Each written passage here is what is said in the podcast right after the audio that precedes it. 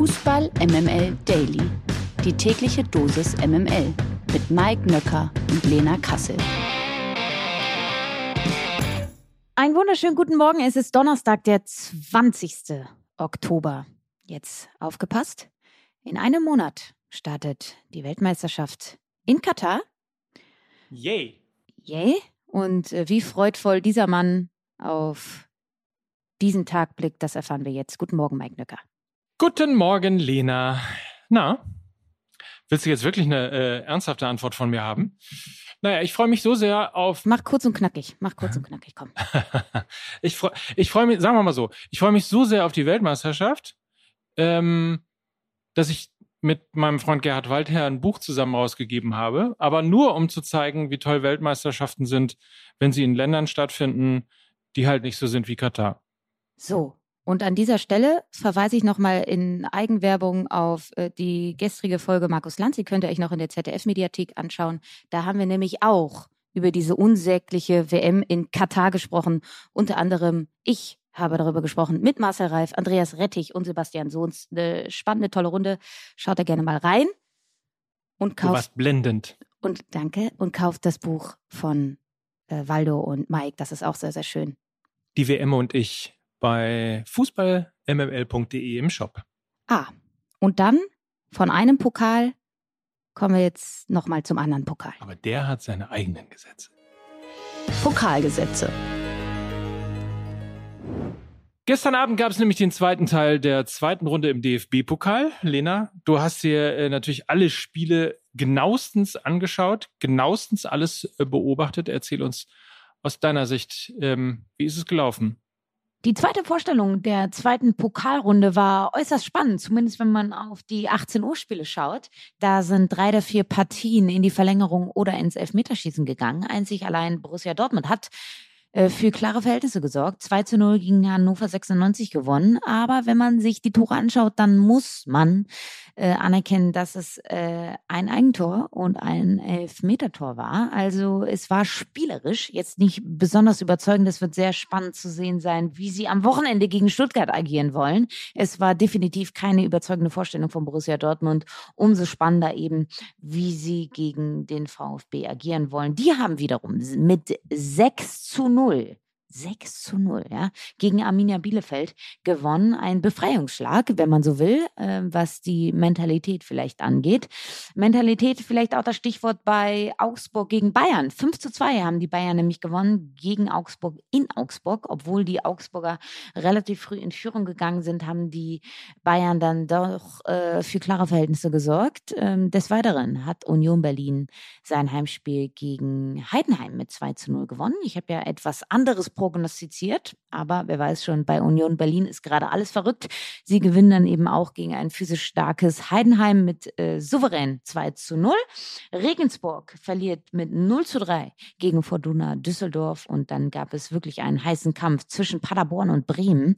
Ein wirklich äußerst kurios aberkanntes Tor von Niklas Füllkrug zum 3 zu 2 eigentlich gegen Paderborn, was äh, aberkannt wurde, weil äh, zuvor ein Foulspiel angeblich äh, passiert sein soll. Also es war eine Ecke. Niklas Füllkrug hat per Kopf eingenickt, aber es sei wohl ein Foulspiel zuvor passiert. Äh, äußerst kurios, da auch nochmal der Hinweis der VAR äh, greift erst ab dem Achtelfinale ein. Also ähm, das sicherlich wird für viel Unmut sorgen bei den Bremer Fans. Sie sind jedenfalls ausgeschieden gegen Paderborn. Freiburg gewinnt mit 2 zu 1 gegen äh, St. Pauli Sandhausen mit 8 zu 7 im Elfmeterschießen. Also auch das ein sehr, sehr gutes Elfmeterschießen. Äh, äußerst gute Schützen. Ähm, äh, zieht Sandhausen ins Achtelfinale ein. Und äh, ja, das war der gestrige Pokalabend, der wirklich wieder sehr viel Lust auf Fußball gemacht hat. Also der DFB-Pokal, ja, der macht richtig, richtig Spaß. Das kommt überraschend. Naja, wohl kaum dann, ne? Also, oder andersrum gesagt, Lena hatte recht. Frank Kramer ist nicht mehr Trainer des FC Schalke 04. Nach der 1 zu 5 Niederlage im Pokal gegen Hoffenheim haben sich die Königsblauen gestern von Kramer getrennt. So, Frage 1, Nachfolger. Es gibt Reisbaby? oder anders gesagt, hast du einen heißen Tipp? Also ich glaube, es hängt auch ein bisschen davon ab, wie viel Geld man in die Hand nehmen kann, weil gute Trainer kosten, Trainer, die irgendwo anders noch in Lohn und Brot sind, kosten, die eventuell woanders noch einen Vertrag haben, kosten. Das ist auch bei Reis der Fall. Er wurde ja entlassen, hat noch einen Vertrag beim VfL Bochum ähm, und so weiter und so fort. Also es ist eher die Frage, was ist machbar? Und ich glaube, Thomas Reis ist so Early Choice, also das, was so auf der Hand liegt. Ich weiß aber nicht, ob das unbedingt die beste Variante wäre. Ich kann mir vorstellen, dass so jemand wie Robert Klaus einen innovativeren Ansatz hätte, den man definitiv braucht bei diesem Kader. Also um das mal nett auszudrücken, du brauchst ein bisschen Erfindergeist, um das noch zu retten, was da bisher kaputt gegangen ist. Also du kannst nicht einfach nach Schema F jetzt fahren und sagen, du könntest irgendwie nur mit einer emotionalen Ansprache diese Probleme beheben, weil daran liegt es aktuell nicht. Und von daher glaube ich, brauchst du einen Trainer, der noch richtig Hunger hat, der vielleicht auch die eine oder andere ähm, ja was weiß ich, Idee im, im, in der Hinterhand hat, ähm, vielleicht auch ein guter Nachwuchscoach mal war und da auch ein Auge drauf hat. Also, und das spricht für mich dann eher nach einem jüngeren Trainer, der vielleicht noch nicht ganz so verbraucht ist. Die große Schlammern von Sky hat gestern äh, kommentiert, äh, Kramer war von Anfang an der falsche Trainer am falschen Platz bei Schalke 04. Ähm, in der Bild habe ich gelesen, dass man sich in der Sommerpause eigentlich mit Thomas Reis schon geeinigt hatte. 1,4 Millionen Euro Jahresgehalt äh, hätte er bekommen sollen, aber er hat eben vom VfL Bochum die Freigabe nicht bekommen. Jetzt ist er ja ähm, nicht mehr in Amt und Würden. Man würde sich also in Bochum 500.000 Euro um und bei Gehalt sparen. Nichtsdestotrotz, egal was das für Namen sind, was muss aus deiner Sicht, du hast gerade von einer Idee äh, gesehen, einer Tüftelei, was muss aus deiner Sicht sich sofort ändern? Ähm, gibt es irgendwas, wo man direkt als erstes ansetzen kann?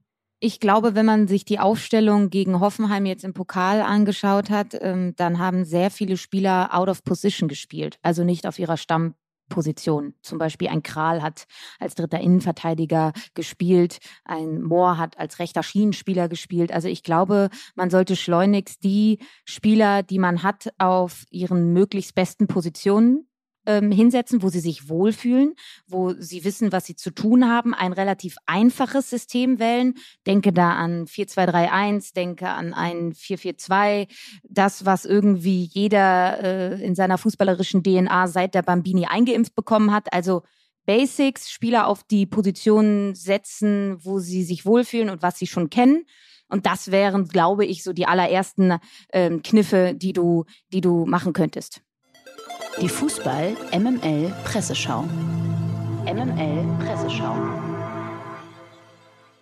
Hertha-Präsident Kai Bernstein hat sich in einem Interview bei Zeit Online für eine Teillegalisierung von Pyrotechnik im Stadion ausgesprochen. Zitat, ich bin dafür, einen Teil der Kurve zum Pyrobereich zu machen, in dem Bengalos geregelt abgebrannt und direkt gelöscht werden können.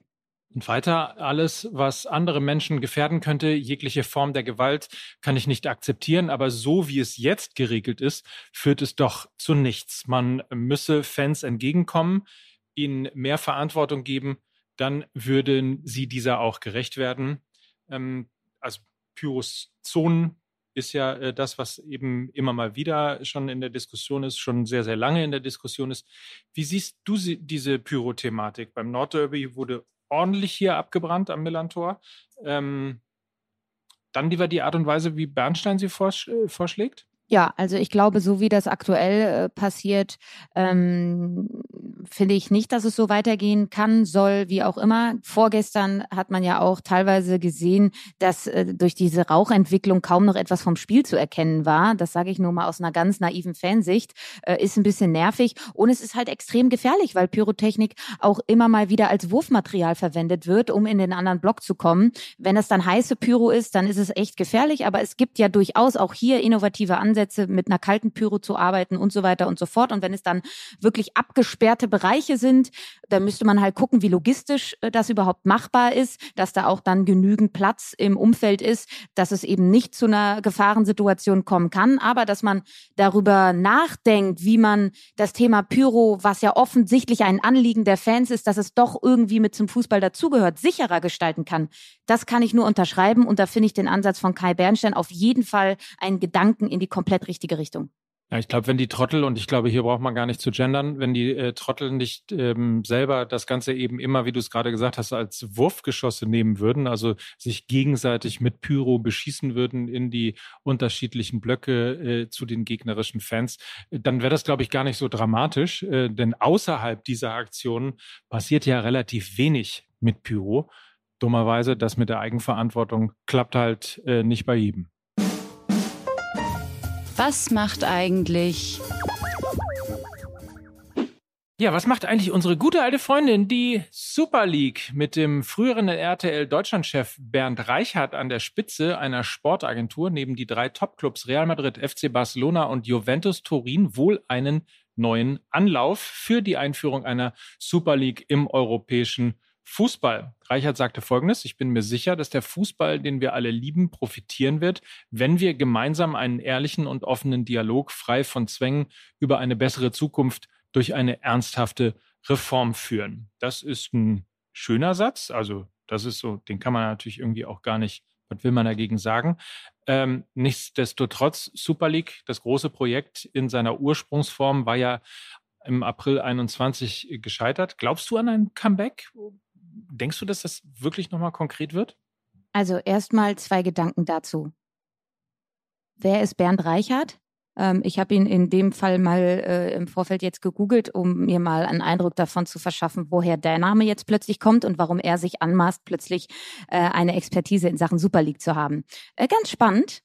Wenn man sich dann seine Laufbahn mal anschaut, also er war Geschäftsführer der Mediengruppe RTL Deutschland, war dann auch mal bei Vox ähm, und so weiter und so fort. Aber wenn man mal ein bisschen in die Laufbahn früher schaut, dann sehe ich Folgendes. Zitat, beziehungsweise so steht es bei Wikipedia. Reichert begann sein berufliches Wirken im Sportmarketing. Er arbeitete 2001 zunächst für UFA Sports, äh, später Sport 5 in Hamburg und wechselte zwei Jahre später ins Marketing Achtung, nach Madrid. Dort war er unter anderem im Auftrag des Kunden Siemens Mobile für die Umsetzung des Sponsorings von Real Madrid zuständig. Das nur noch mal als Einordnung, wieso er sich jetzt eventuell zu den Super League Plänen äußert, die ja nur noch Real Madrid, FC Barcelona und Juventus Turin verfolgen. Was haben alle drei Clubs gemeinsam, Mike? Äh, Schulden? Dankeschön. So, und dann müssen wir uns doch auch mal ein bisschen ehrlich machen. Ne? Also er spricht jetzt so davon, dass ähm, der Fußball, den wir alle lieben, braucht ja eine, eine Reform. Er möchte den Fußball gerechter machen und, und so weiter und so fort. Ähm, es geht wie so oft im Fußball um Kohle. Das ist der Grund, warum Real Madrid, Barcelona und Juventus Turin diese Super League wollen. Sie sehen eine Erlösquelle darin. Und jetzt daherzukommen und wieder davon zu faseln, dass der Fußball dadurch gerechter wird, ist für mich genauso scheinheilig, wie als wenn man ähm, die WM so verkauft, dass man ernsthafte Verbesserungen vor Ort in Katar machen wollte. Auch da ging es nur um Geldgier. Also bitte lass uns ein bisschen ehrlich machen. Ähm, dann einfach sagen, es geht um Kohle, da können wir alle mit leben. Wissen wir, dass das mittlerweile zum System Fußball dazugehört. Aber bitte nicht irgendwas von gerechten Fußballschwafeln und so ein Quatsch.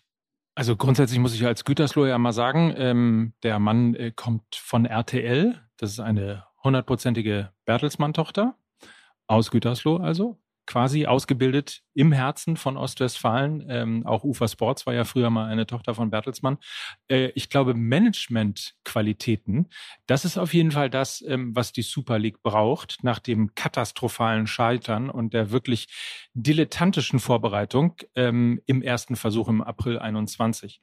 Der zweite Punkt, ich kann die Aufregung verstehen, ich kann dich total verstehen. Der zweite Punkt ist, ich glaube, dass das Gespenst Super League so lange nicht tot sein wird, wie auch immer es dann heißt, nachher äh, goldene Champions League oder whatever. Aber irgendwas in der Form, ähm, das wird weiter bestehen bleiben, ähm, solange viele, viele Clubs Schulden haben, solange viele, viele Clubs aber auch einen internationalen Marktwert haben, bei dem sie natürlich deutlich mehr verdienen könnten, als sie das bislang in der auf Europa fokussierten äh, und unter der Rigide der UEFA und der FIFA ähm, fokussierten Fußballwelt tun.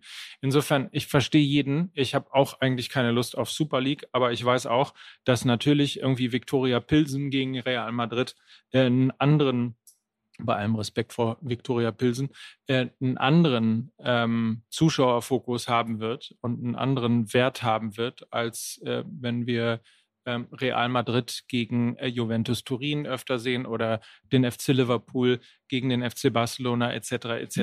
Das ist nicht besonders romantisch, ohne Frage nicht. Ähm, das ist auch nicht besonders schön.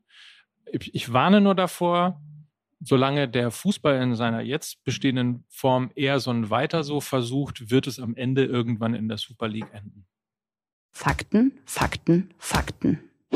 Die Zahl der Spielerbrüche im Amateurfußball ist im Vergleich zur letzten Vor-Corona-Saison gestiegen. Das zeigt das neue DFB-Lagebild. In rund der Hälfte der 911 Fälle seien Angriffe auf Schiedsrichter der Grund gewesen. Es wurden 0,075 Prozent aller Spiele abgebrochen. Die Zahl der Gewalt- und Diskriminierungsfälle sind im Vergleich zur Saison 2018-2019 praktisch gleich geblieben. 21-22 wurden 3544 Gewalthandlungen und 2389 Diskriminierungen Diskriminierungen gemeldet. Die Spiele seien oftmals nicht leichtfertiger abgebrochen worden, so die Kriminologin Taya Wester. Dies bedeutet, dass die Zahl der schweren Fälle tendenziell zugenommen habe. Dazu seien aber noch genauere Untersuchungen nötig. Angriffe auf Schiedsrichter sind im Amateurfußball ein echtes Problem, wissen wir alle. Mike, du hast ja auch schon einige Amateurspiele in deinem Leben gesehen. Stellst du auch eine negative Entwicklung fest? Und dazu müsste man natürlich, also da hilft natürlich Statistik mehr, äh, das, was wir eben gehört haben. Aber äh, so ganz subjektiv habe ich das Gefühl, dass tatsächlich auch die Aggression der Menschen äh, immer größer wird und damit natürlich der Fußball schon, der war schon immer so ein, so ein Ort, wo man mal äh, Luft rauslassen konnte und ähnliches. Ähm, und insbesondere habe ich relativ viele äh, Spiele im Jugendbereich im Amateurfußball gesehen.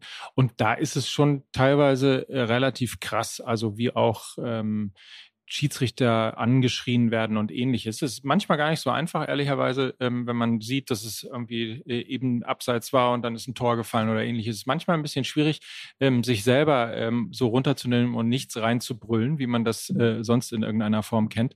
Ähm, aber das ist, glaube ich, die größte Herausforderung, die der Amateurfußball hat, um Amateurfußball zu bleiben, ist tatsächlich äh, die Stadionsicherheit, die Sicherheit von Schiedsrichterinnen und Schiedsrichtern.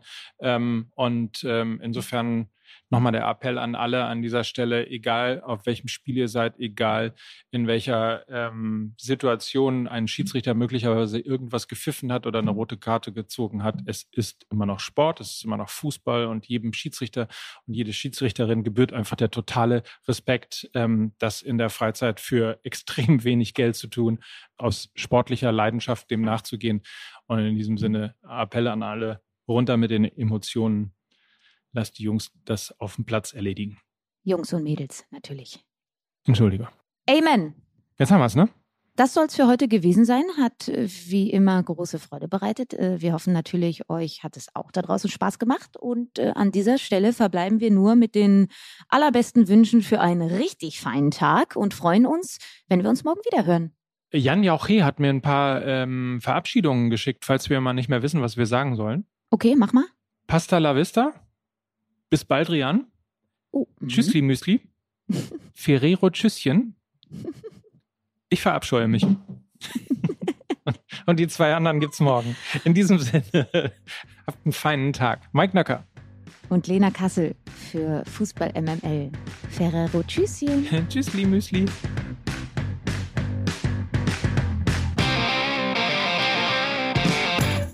Dieser Podcast wird produziert von Podstars bei OMR.